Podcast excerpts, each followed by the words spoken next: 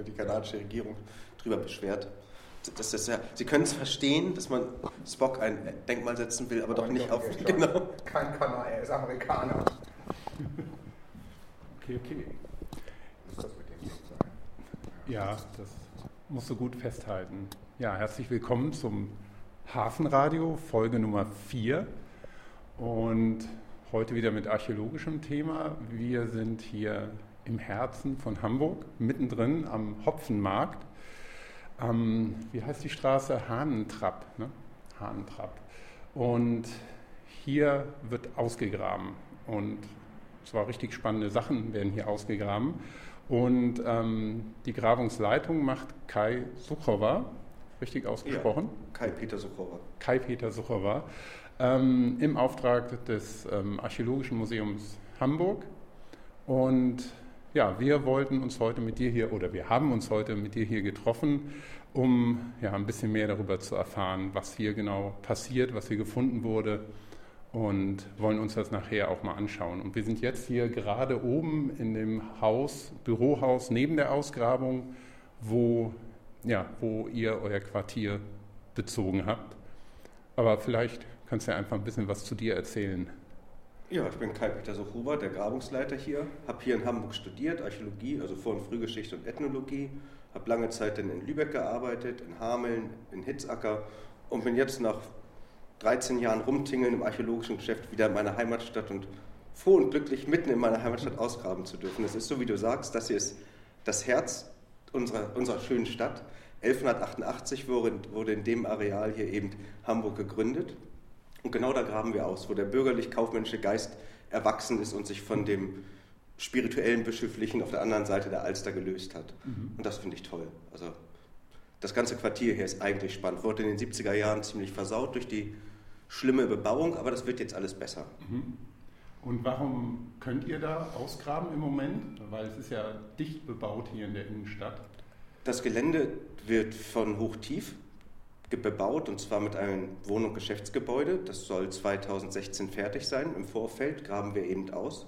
Das ganze Gebiet um die Nikolaikirche herum steht unter Denkmalschutz, ist also Grabungsschutzgebiet. Dementsprechend müssen wir hier tätig werden und werden es auch bei jedem Bodeneingriff, der eben hier in diesem Bereich stattfindet. Und so wurden wir auch im Vorfeld eben darauf aufmerksam gemacht, dass Hochtief hier bauen möchte und haben dann letztendlich Projektgespräche geführt, bis wir das Projekt Hopfenmarkt eben initiiert haben und dann seit August 2014 hier ausgraben. Mhm. Was ist denn das Besondere hier am Hopfenmarkt? Das Schöne ist, dass hier mehrere bedeutende historische Stätten direkt übereinander liegen, stratigraphisch. Wir haben eben als ich sage mal, jüngsten historischen wichtigen Befund die alte Nikolaikirche, die 1842 abgebrannt ist. Die steht auf dem Areal, wo 1188 eben Hamburg gegründet wurde. Und diese Stadtgründung 1188 fand auf dem zugeschütteten Wall von 1023 statt, dem Wall der Neuen Burg, eben der herzoglichen Neuen Burg. Und das heißt, wir haben das als die erste Befestigung, die nicht geistlich ist, eben des Mittelalters hier fassen können, dann die Entwicklung zur Stadt und dann eben auch als kaufmännisches Zentrum die Nikolaikirche. Und ich meine, ja, als Archäologe kenne ich mich ja ein bisschen in Hamburg aus und die Grabungsbefunde auf der Hammerburg, auf dem Domplatz waren ja vorsichtig ausgedrückt ähm, dürftig. Was hattet ihr hier erwartet? Was, war hier, was schlummerte hier im Boden, was die Ausgrabung tatsächlich wirklich rechtfertigt? Also ich, bevor ich ausgrabe, ist es muss, dass ich mir alte Dokumente angucke, um zu sehen, was für einen Erwartungshorizont habe ich überhaupt an dem Boden. Klar hatte ich dann die Erwartung, das Gebäude zu finden, was 1962 gebaut wurde und 2014 abgerissen. Davor standen auf dem Areal Geschäftshäuser, die nach dem großen Brand von Hamburg eben errichtet wurden. Das finde ich ist für mich als Archäologen auch noch nicht so interessant, Gebäude aus dem 19. Jahrhundert. Aber dann kommen wir eben zu der alten Nikolaikirche, die abgebrannt ist und die das erste Mal schriftlich erwähnt wird, 1195. Die hat unterschiedliche Bauphasen gehabt. Die wurden im 19. Jahrhundert wahrscheinlich sehr vereinfacht zusammengefasst und jetzt hoffen wir durch die Ausgrabung, diese Bauphasen differenzierter betrachten zu können. Und dann natürlich unter der Kirche die neue Burg, so als erste herzogliche Burg und als, kaufmännisches, als kaufmännischer Gegenpol zu der bischöflichen Burg auf der anderen Seite. Und wir, unsere Grabung liegt mitten im Wall, das heißt, unser Grabungsfeld schneidet den Wall von Ost nach West. Wir können also die ganze Breite erfassen. Und das ist toll, weil wir da Holzbefunde haben. Das ganze Holz, fast 1000 Jahre alt, ist gut erhalten durch, die, durch das Feuchtbodenmilieu. Und man kann richtige schöne Holzkonstruktionen noch erkennen, man kann den Wallverlauf erkennen. So, das ist begreifbar. Tatsächlich da unten hat man nicht nur einfach Schichten, sondern man kann jedem Laien oder jedem, der die Grabung besucht, zeigen, hier ist ein Holzkasten, Blockbautechnik und der ist fast 1000 Jahre alt. Und das, das, das ist verstehbarer. Mhm. Und ähm, erwartet ihr etwas unter der neuen Burg, unter der Holzkastenkonstruktion? Nee, eigentlich nicht. Also ich habe jetzt bei der, was wir bisher ausgegraben haben, konnte ich feststellen, dass im Wall keinerlei Funde sind. Und wenn eine Burg in ein bestehendes Siedlungsareal gebaut wird, dann greift man eben für Gräben und für das Erdmaterial in das Siedlungsareal rein und müsste die Funde im Wall finden. Wir haben überhaupt keine Funde im Wall, die darauf schließen lassen, dass vorher eine Siedlung an dem Ort war. Und zudem sind die meisten ja, Stämme und Äste, die wir finden, weisen Charakteristiken auf, die darauf hindeuten, dass hier noch nicht mal Hudewaldwirtschaft stattgefunden hat oder Forstwirtschaft. Also scheint das hier tatsächlich ein jungfräuliches Areal gewesen zu sein, bevor denn eben 1024 die neue Burg hier gebaut wurde. Mhm. Muss ich mir das genau so vorstellen wie der Discounter, der momentan auf dem Plattenland einen, einen Acker ankauft und sich dann da einen großen, einen großen Laden hinsetzt? Da ist vorher nichts gewesen und dann wird er wird da eine Burg hingesetzt? Ja, so stelle ich mir das vor. Was es schon gab, und das ist eben bei den Discounter auch so, ist die Straße. Hier entlang führte der alte Fernhandelsweg, eben bei der Alsterfurt. Das heißt, es gab einen Weg und den braucht man eben auch zum Burgenbau. Und mhm. an dem Weg, wie das immer so ist, breitet sich dann nach und nach die Siedlung aus. Mhm. Und ähm, der Weg, wo führt er hin? Ist das tatsächlich der alte Herweg, den ja. wir, der uns dann nachher begegnet, wenn wir Richtung Mellingenburger Schleuse gehen, an der Mellingenburg vorbei, Richtung Norden, den alten Herweg bis nach Riebe? Genau. Ähm, den Ochsenweg. Genau, das ist ein Teil des Ochsenweges. Und das ist eben schon seit der Eisenzeit ein bekannter Handelsweg. Vielleicht sogar schon einige vermuten seit der Bronzezeit, da bin ich mir nicht ganz so sicher. Aber es ist eben ein sehr alter Handelsweg und an dem hat man denn im Bereich der Alsterfurt die Burg gebaut. Ich bin ja nun selber Archäologe und Christoph nun auch Archäologe. Unsere ähm, Stadtkernerfahrungen tendieren gleich null. Meine Erfahrung war in Trier, dass ich mal da in dem Wall graben, gegraben habe, aber damit, das noch zudem noch römisch war. Wo ich mich wohlfühle, ist die Siedlung auf dem Plattenland, das Gräberfeld. Was ist denn der große Unterschied jetzt zu dem, was du hier machst? Also mir treibt es die Blässe ins Gesicht, wenn ich dich da vom Profil sehe, aber ähm, was ist der große Unterschied?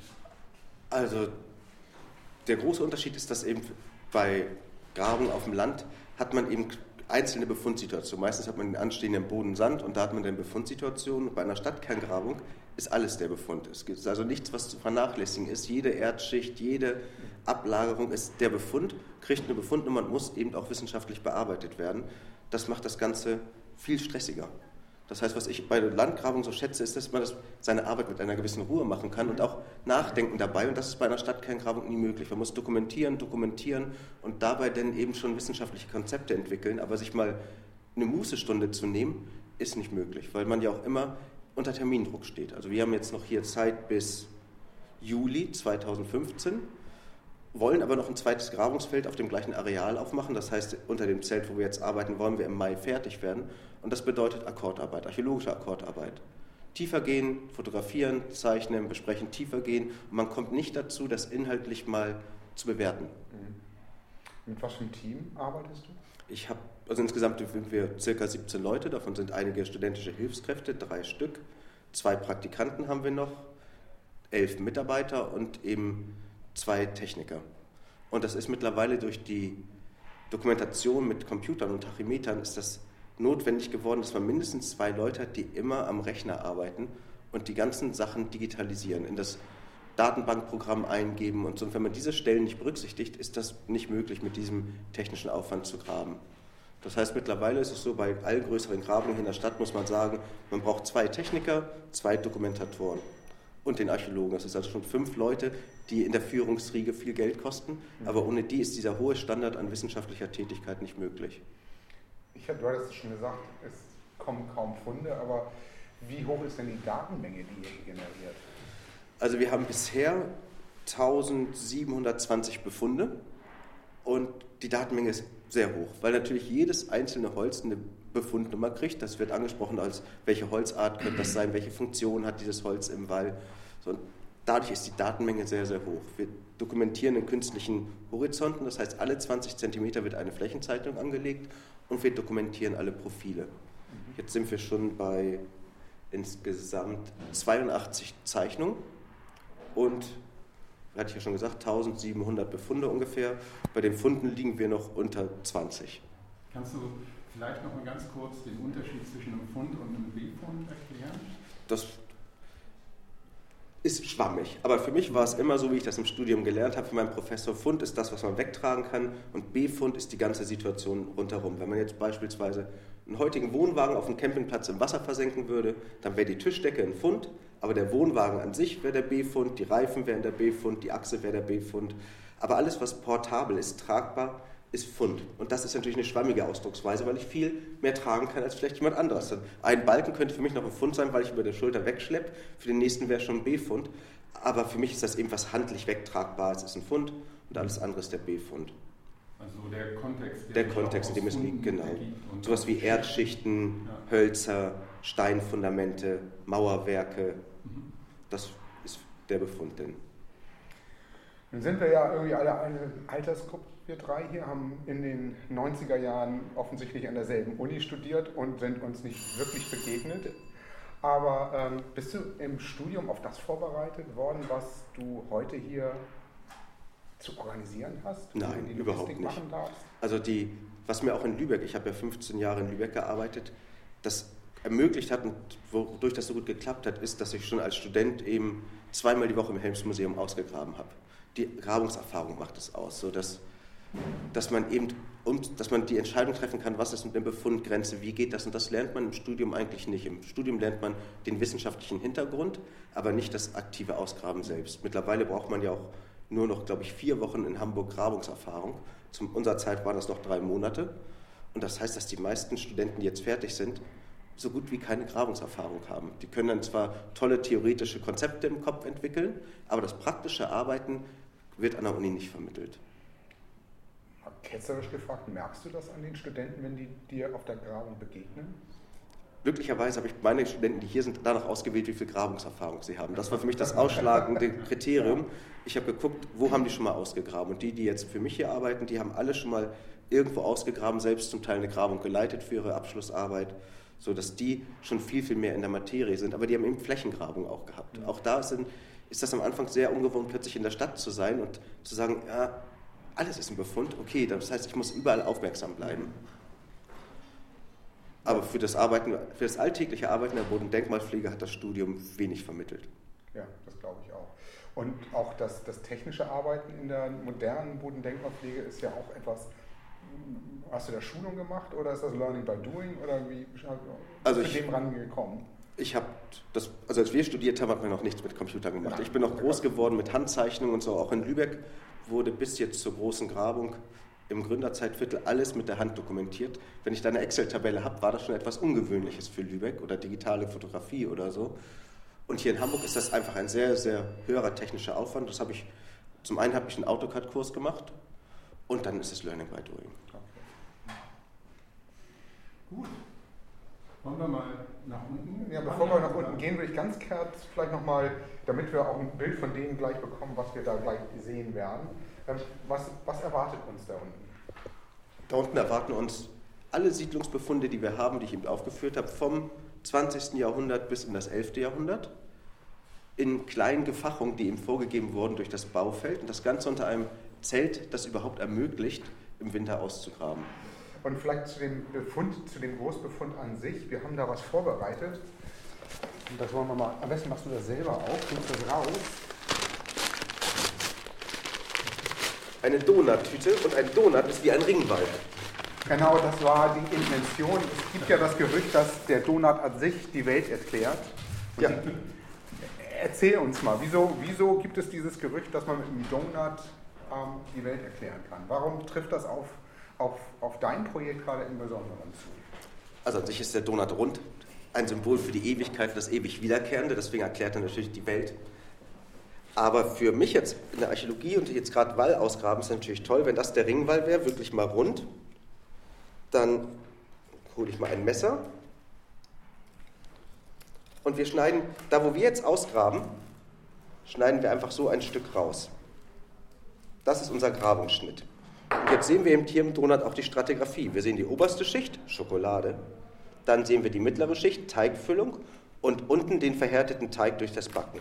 Das ist also die Stratigraphie dieses Donuts. Und so wie der Donut, dem jetzt ein Stück fehlt, so ist es im Wall auch. Das Stück wird im Wall fehlen. Wir haben es ausgegraben, dokumentiert und dann ist es weg.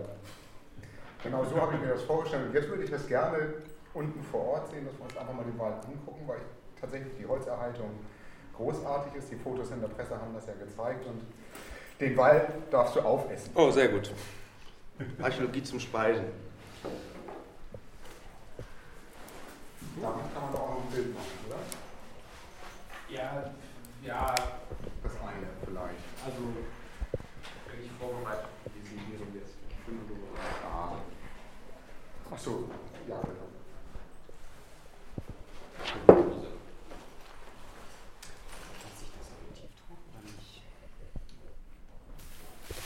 Nehmen wir für uns nochmal einen Donut und Wein mit. Ne? Ich hab's noch. Michael, willst du das mal ganz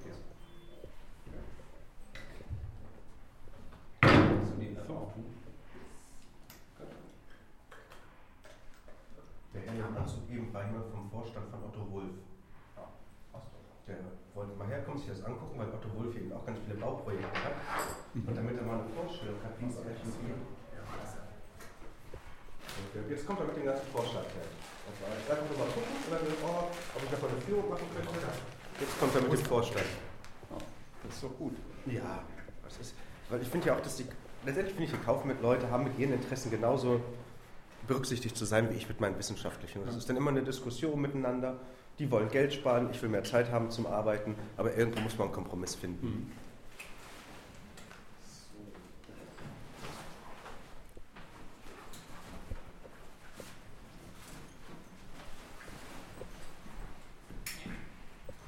Okay. Ja? Oh. Nochmal in eine Okay. Einer der ältesten Miniaturaufzüge. 1966. Ja, Und dann die vier Personen 300 Kilo. Das wird heute knapp. Alles okay, wie wir es machen? Ja. Ja? Machst du klasse. Schön. Du bist ne- tatsächlich, wir können dich noch als im Fernsehen, du kriegst noch eine Show. Wir gucken das. Die Grabungsshow.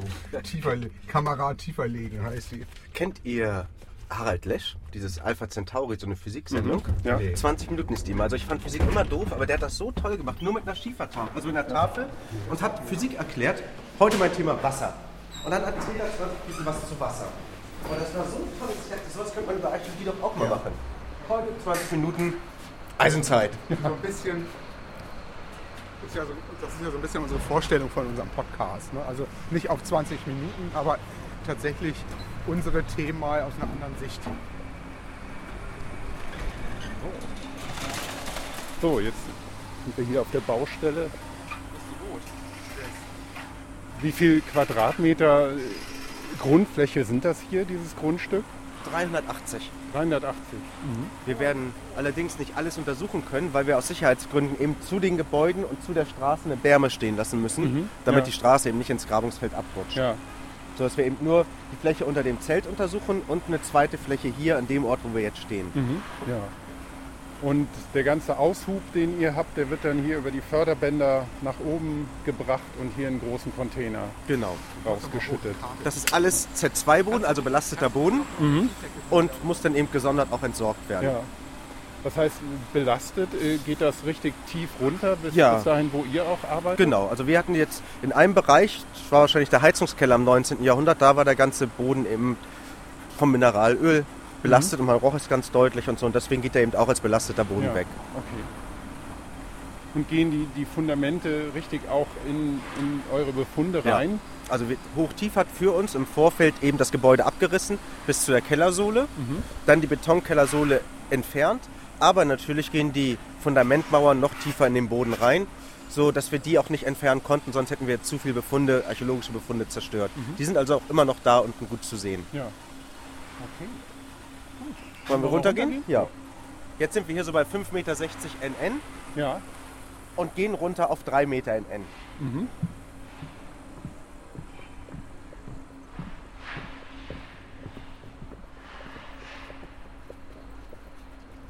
Hier ist meine kluge Erklärungswand. Immer wenn Führungen sind oder so, habe ich hier immer ein paar Folien hängen, damit ich den Leuten vermitteln kann, was wir hier überhaupt machen, aber auch für meine Mitarbeiter. Ich finde es immer viel besser, wenn jeder Mitarbeiter genau weiß, was er tut und worum ja. es geht. Und die können eben anhand dieser Bilder hier eben auch schlüssig sehen, wie wir vorgehen und was wir machen. Mhm. Und man sieht hier verschiedene Luftbilder vom, von dem Areal und alte Pläne und, und Stadtpläne und Stiche von, von der alten Kirche hier. Jetzt ist ja die neue und die ist im Moment völlig eingerüstet. Und ja, das vermittelt ein gutes Bild von, von, von dem, wo wir hier sind. Ja. So, jetzt schauen wir in das Grabungszelt. Wow, das, das sind wirklich Befunde. Das Zelt ist 24 Meter lang mhm. und 15 Meter breit. Wir stehen jetzt auf dem Höhenniveau von 3 Meter in N und unsere Abtiefung, die wir hier bisher vorgenommen haben, gehen bis 1,30 Meter. Mhm. Das heißt, wir haben ungefähr 1,70 Meter bisher abgetragen. Mhm. Und man kann hier eben alle Befunde sehen. Wir sehen das weiße Mauerwerk, das ist von 1962. Dann sieht man auch Reste der Gebäude aus dem 19. Jahrhundert.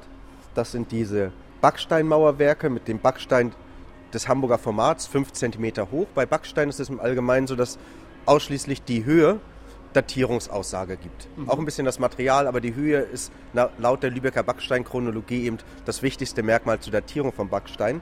Und das Hamburger Format hat eben 5 cm und ist bis 1867 in Benutzung und dann wird es mehr und mehr durch das deutsche Reichsformat ersetzt mit 6,5 cm Höhe. Mhm. Wir sind hier ja in einem in der Alsterniederung, also einem sumpfigen Untergrund. Und damit die Mauer für die Gebäude des 19. Jahrhunderts überhaupt steht, musste die Pfahl gegründet werden. Alle mhm. senkrechten Pfähle, die wir hier sehen, das sind senkrechte Pfähle eben aus dem 19. Jahrhundert vermutlich. Und sie passen auch gut zusammen mit den alten Karten der Gebäude des 19. Jahrhunderts. Das heißt, wo in den alten Katasterplänen Mauerzüge sind, haben wir darunter jetzt selbst, wenn die Mauer fehlt, mhm. die Pfahlgründung. Ja. Zwei konnten bisher dendrodatiert werden und der eine stammt von 1841. Mhm. Das heißt, man hat hier Holz verbaut, was schon gefällt wurde, bevor der große Brand da war. Ja. Der große Brand 1842 hat eben die Nikolaikirche, die hier stand, vernichtet. Die nächstgrößere Befundgruppe. Und von der Nikolaikirche können wir dort einen riesigen Findling sehen. Mhm. Der wiegt, Aussage eines Steinmetzes, ungefähr 3,5 Kilo, äh, 3,5 Tonnen ja. und liegt auf einem Holzrostsystem. Wir haben Eichenbalken, die zu einem Kasten gebaut sind. Da drin liegen Rundhölzer und auf diesen Rundhölzern liegt das mächtige, der mächtige Fundamentstein. Mhm. Dann sehen wir, das ist das Fundament der nördlichen Kirchenmauer. Wenn wir ein bisschen weiter in die Mitte gehen, konnten wir auch eine Pfeilerunterlage finden. Diese vom Kirchenpfeiler, das Fundament, besteht aus einem Kiefernkasten mhm. und eben auch senkrechten Pfählen darin. Das ist der nördlichste Pfeiler des Mittelschiffs.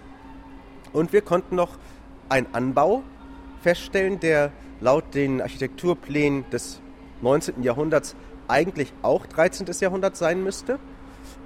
Aber ich mittlerweile der Meinung bin, dass er 14. Jahrhundert ist, denn er unterscheidet sich ganz deutlich in dem Material des Fundaments von allen anderen Sachen. Und er hat Backsteinmaterial in, im Fundament, das eigentlich typisch ist fürs 13. Jahrhundert. Mhm. Das sind eben diese 10 cm hohen Steine, die typisch sind für die dänische Zeit, überall bei uns in Norddeutschland. Und die sind in dem Fundament. Und da war natürlich meine erste Fragestellung innerlich, wie kann Stein aus dem 13. Jahrhundert im Fundament der Kirche des 13. Jahrhunderts sein? Das war eine kleine Unwucht, bis ich dann festgestellt habe, dass es da einen Anbau gab, ein Beinhaus, ein sogenanntes.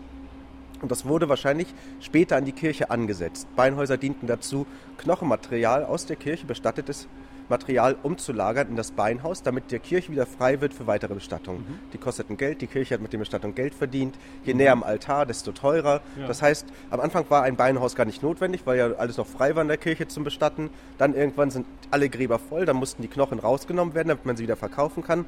Und dann kam so im 14. Jahrhundert die Mode auf Beinhäuser anzubauen. Mhm. Und das Material, das da eben mit in dem Fundament ist, kommt wahrscheinlich aus der Kirchenwand, die da stand, die man durchstoßen hat, um in das Gebäude reinzukommen. Und das liegt denn da im Fundament drin. Also es war damals schon dicht gedrängt hier ja. in, der, in, der, Innenstadt. Ja. Dann sieht man von hier aus auch schön die ganzen waagerecht liegenden Hölzern. Das ist alles neue Burg. Mhm. Das heißt, wir haben hier, wir sind am, in, am Inneren des Walles, sozusagen fast im Inneren der Burg, haben wir einfache Holzlagen oder Holzrostkonstruktionen, überwiegend aus Birke und Erle teilweise Esche und Weide, also alles Bäume, die typisch sind für Niederung, die hier wahrscheinlich in der Alster-Niederung auch gewachsen sind. Und man kann dort an dem Nordprofil schön erkennen, wie die ganzen Erdschichten des Walles nach Westen ansteigen. Mhm. Und hier ist der Wall eben so konstruiert, man hat Holzlagen gemacht aus Birke, dann Kleiboden, Klei ist so etwas wie Ton, bloß eben durch Wasser abgelagert. Dann wieder eine Holzlage, wieder Klei, wieder Holzlage und so hat man den Wall eben nach oben gebaut. Leider können wir die Oberkante des Walles hier in dem Grabungsfeld nicht erfassen, weil die Unterkellerung des Gebäudes aus dem 20. Jahrhundert die Oberkante schon zerstört hatte. Man sieht ja, dass die, die Mauern hier wirklich auch, auch tief reingehen von dem Gebäude. Ähm, Gibt es oder gab es damals auch eine Ausgrabung hier, als das Gebäude gebaut wurde? Nein, da gab's, wird gar nicht beobachtet. Gar nicht beobachtet. Nee. Also gibt es auch keine Funde oder Erkenntnisse aus Nichts. Aus das ist also jetzt archäologisch betrachtet, ist das für uns ein jungfräuliches Gebiet, was wir mhm. das erste Mal jetzt untersuchen dürfen und können. Ja. Weiter westlich, direkt anschließend, da hat schon 2006 ein Kollege eine Untersuchung gemacht und dabei auch den Turm der alten Nikolaikirche und Bestattung finden können. Mhm sodass wir da eben schon ein Puzzleteil haben und jetzt kommt unser Puzzle, das da fast direkt ansetzt. Ja, ja. Und hier kann man eben schön sehen, wie das Kirchenfundament direkt eintieft in die Wallschichten. Man sieht die Baugrube und den Stein, diesen großen 3,5 Tonnen Stein, hat weder das Bauvorhaben im 19. Jahrhundert bewegt, noch das Bauvorhaben im 20. Jahrhundert. Wir mhm. bewegen ihn auch nicht. Ich glaube, die ersten, die ihn eben seit dem 13. Jahrhundert wieder bewegen werden, sind hochtief, ja. wenn sie hier eben ihre Tiefgarage hinmachen ja, wollen. Wir können ja mal weiter in Richtung mhm. Westen gehen, also in Wall, ins Wallinnere.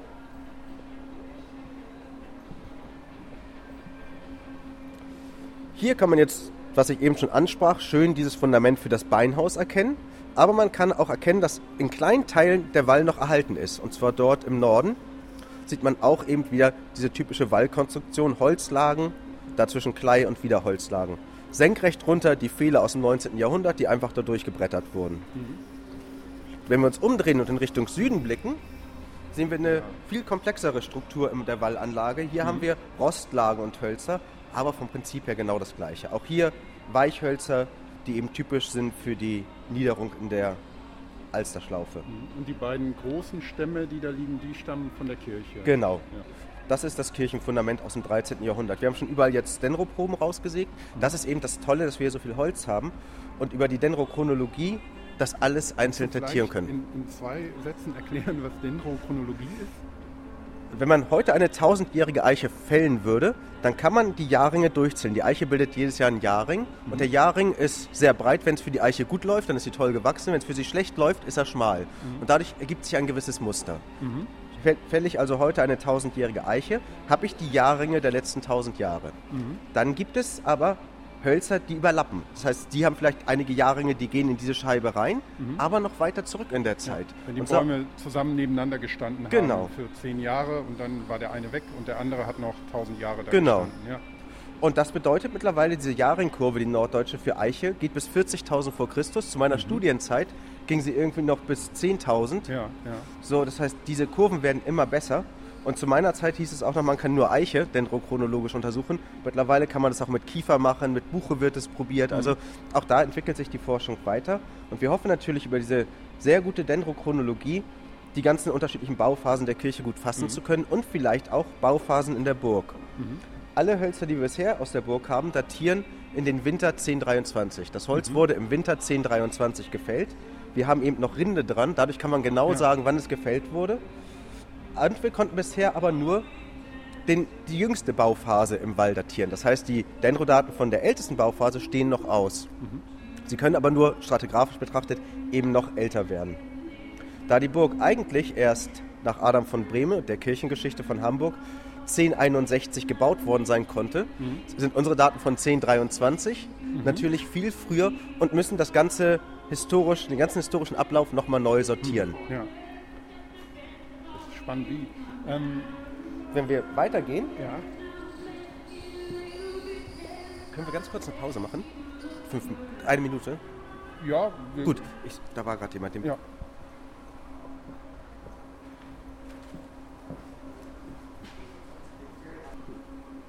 Jetzt gehen wir. Bist du weit? Oh, ja, da sind wir wieder. Jetzt gehen wir in die Mitte des Walls. Hier befinden wir uns also am Wallkern.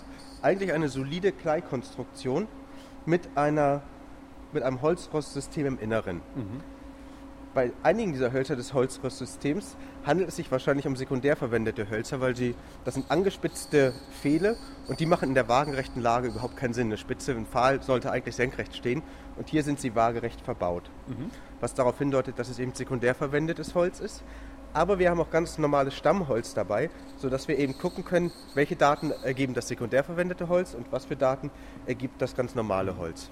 Wie muss man sich das denn vorstellen, als die Kirche erbaut wurde? War da der Wall oder die, die Reste der Burg, waren die noch äh, sichtbar und waren sich die, die Menschen bewusst darüber, wo sie, wo sie die Kirche hinbauen? Ja, also als Hamburg 1188 hier eben gegründet wurde, war der Wall noch sichtbar. Denn das Innere des Walles, der Wall sieht also aus wie ein Donut, in der Mitte hohl. Man hat also in der Mitte vom Donut Erde reingefüllt und hatte dadurch sowas wie ein Wohnhügel, wie ein Tell eben, mhm. das über dem Hochwasser, über der Hochwassermarke lag mhm. und damit eben trocken war. Und auf, dieses, auf diesen zugeschütteten Wall hat man letztendlich dann Hamburg, das kaufmännische Hamburg 1188 gegründet. Mhm. Das heißt, man war sich bewusst, was da war. Das war im Gelände auch noch zu sehen. Und die Kirche stand eben im Randbereich. Dieses, dieses Walles. Hier aber, sehen wir die. Auf dem Wall. Auf dem Wall. Ja. Mitten auf dem Wall, auf dem zugeschütteten. Hier sehen wir dann eben unsere Holzbearbeitung. Schönere Holzstücke werden einzeln nochmal gezeichnet, nochmal detailliert beschrieben mhm. und dann für die Konservierung vorbereitet. Lange Bauhölzer, die jetzt nicht so besondere Bearbeitungsspuren aufweisen, werden gezeichnet, fotografiert, nochmal besprochen und dann versuchen wir eine Lufttrocknung, weil wir nicht genug Geld haben mhm. für die ganze Konservierung von allen Hölzern. Und viele Hölzer werden dann einfach auch an den Bauherrn gegeben, der damit marktwirtschaftlich was machen möchte. Mhm. Wir können jetzt mal weiter in den Westbereich gehen.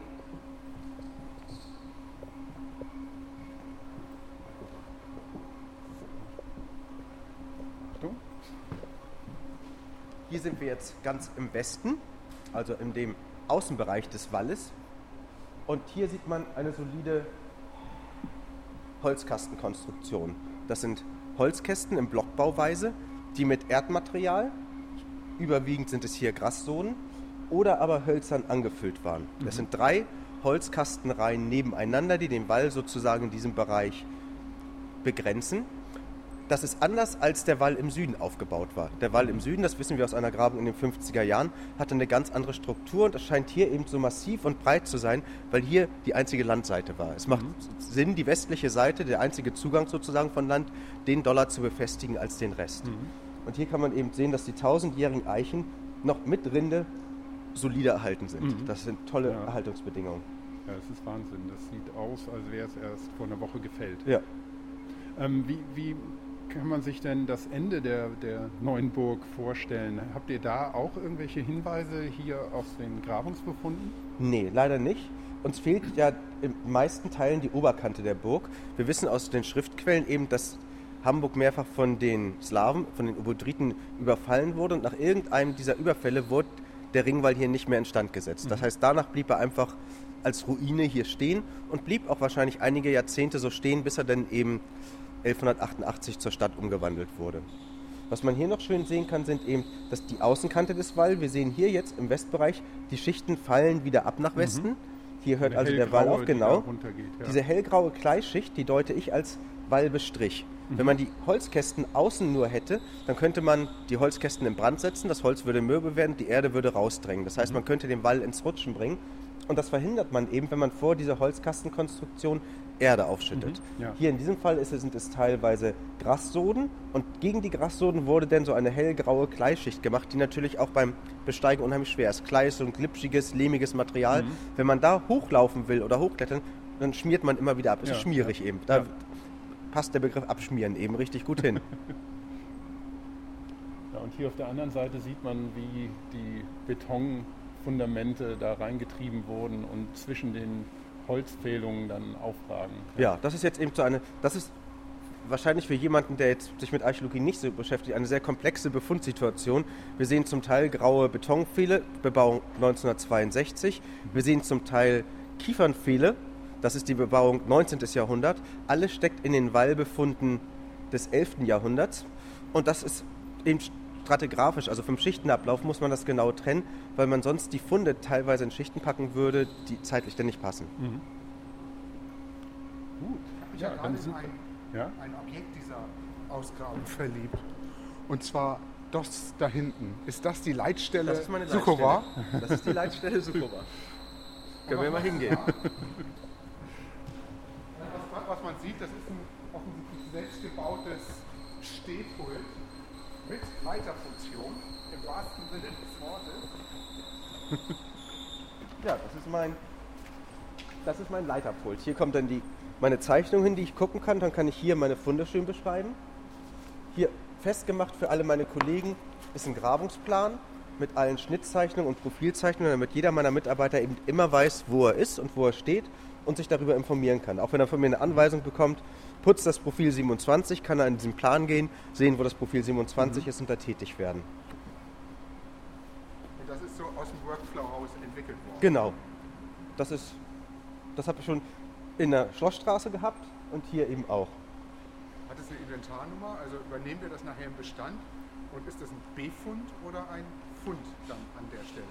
Das wäre für mich noch ein Fund Okay. und ich übernehme das natürlich nicht. Das, was damit passiert, weiß ich nicht, aber das lohnt sich nicht aufzubewahren. Das ist hier für ein, vom Bauhandwerker für den Bau schnell gebaut, aber es hat eben keinen höheren ästhetischen oder sinnvollen Wert. Das kann dann verheizt werden. Aber interessant ist auch, was draufsteht. Ist das dann dein, dein, äh, deine Erinnerung mit Ordnung, Disziplin, Struktur, Ich hatte Inspiration? na, das sind meine drei Stichpunkte. Das ist das Wichtigste, was ich finde, was es auf einer Grabung geben muss. Ordnung, Ja. Disziplin, Struktur. Ohne das funktioniert eine Grabung einfach nicht. Ja. Man muss die Funde gleich vertüten, man muss gleich überall einen Zettel ranmachen. Und das muss immer ähnlich sein für alle, dass man sich eben darin zurechtfinden kann. Also muss man diszipliniert sein und eben die Ordnung wahren. Das hatte ich früher auch manchmal in meinen Grabungen so als große Schilder hängen. Denn je öfter man, man einen Begriff liest, desto eher wird er Teil des Bewusstseins und verändert das Bewusstsein eben auch. Und Inspiration hat irgendjemand dazu geschrieben. Ja. Finde ich auch in Das Ordnung. auch, soll, ja. soll da jemand noch was zuschreiben, was er wichtig findet? Das ist ja auch für mich dann eine Bereicherung. Ja. Es gibt einen großartigen Ausspruch von einem ehemaligen Landesarchäologen aus Schleswig-Holstein. Der heißt, mit der Nase im Dreck und in den Augen den Glanz der Vergangenheit. Was Ja. fällt dir dazu ein? Berührt mein Herz. Also Ja, Das ist ja auch das Schöne, finde ich, an meinem Beruf, dass er sinnlich ist. Das heißt, mit allen fünf Sinnen erfahre ich Informationen. Ich sammle Informationen mit den Sinnen. Ich rieche dran, ich ertaste sie, ich beschreibe die Farbe, ich sehe also, ich schmecke dran. Und ich höre, auch wenn ich kratze über den Boden, ist das sandiger Boden, ist das eben kleiiger Boden. Das heißt, alle fünf Sinne sammeln Informationen. Dann kommt der Verstand, gibt den Struktur und Ordnung und macht daraus einen Plan. Und das finde ich so toll. Er ist sinnlich und intellektuell herausfordernd. Ja. So, das, Und schmecken mag ein bisschen verwundern erst, aber es ist ja zum Beispiel in der Bodenkunde durchaus Ja. üblich, dass man dadurch ähm, ja die Körnung und die Zusammensetzung von, Genau. von Erde auch erkennt. Ja. Also hier bei den Kleischichten zum Beispiel, wenn man die auf der Zunge zergehen lässt, ist das wie- bei einem guten Whisky. Man schmeckt die Salznote. Mhm. Ja. Also man zerreibt das auf der Zunge und merkt an den Rezeptoren für Salz, aha, der Boden hier ist eben salzig abgelagert. Und das ist toll, ne, dass man eben auch mit den Geschmacksknospen archäologische Informationen sammeln kann. Ja. Super. Das sieht das finde ich normal aus? Ist da, sind da irgendwelche Folgeschäden? Bis, äh, äh, äh, na, bisher glaube ich noch nicht. bisher ist noch alles gut. Gut, dann sind wir jetzt einmal hier rum im Zelt. Ich glaube, dann haben wir es. Ne? Gut. Gut, Kai Peter, vielen, vielen Dank. Gern geschehen. Ich ähm, finde das. Nein, Kai Peter. Ach, Kai Pe- Ich finde, das ist, ist sehr gut erklärt und ich hoffe mal, dass die, die nur zuhören, das dann auch richtig gut verstehen werden. Schön. Also wir können ja auch bei Facebook immer mal gucken, da sind ein paar Fotos und so. Mhm. Also ich versuche die Leute schon, ich mache das ja für die Menschen. Also Ja. diese Arbeit ist eine Tätigkeit, die macht man für die Gemeinschaft, damit die sich verwurzelt fühlt mit ihrer Vergangenheit. Und das ist, möchte ich auch vermitteln eben auf der Facebook-Seite und allem, dass ich das hier für jeden Interessierten mache und eben nicht nur für die hehre Wissenschaft. Super, danke. Das ist ein schönes Schlusswort. Facebook? Also Projekt Kaufhauskanal, äh, Projekt Hopfenmarkt, Okay. da ist es zu finden. Also, dann alle auf Projekt Hopfenmarkt. Und das Vorgängerprojekt hieß Projekt Kaufhauskanal. Da- Auch das ist noch da, auch da kann man eben dann Fotos sehen und so bloß von einer ganz anderen Grabungssituation, nämlich in einem Siedlungsareal vom 17. bis in das 13. Jahrhundert hinein. Aber das ist nicht hier um die Ecke. Das ist nicht um die Ecke. Das haben wir in Harburg halt. Und ist abgeschlossen mittlerweile. ne? Gut, gut, vielen Dank. Danke, Ja, super. So, Henning steigt jetzt in die Grabungsschnitte. Braucht ihr noch was, Frau Fürst?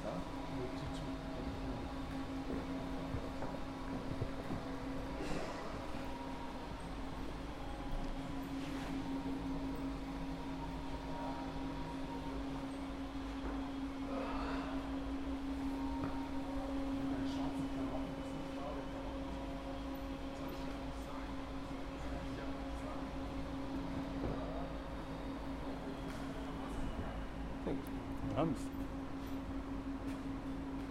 Ich nehme gerade nicht auf. Gut. Aber ich.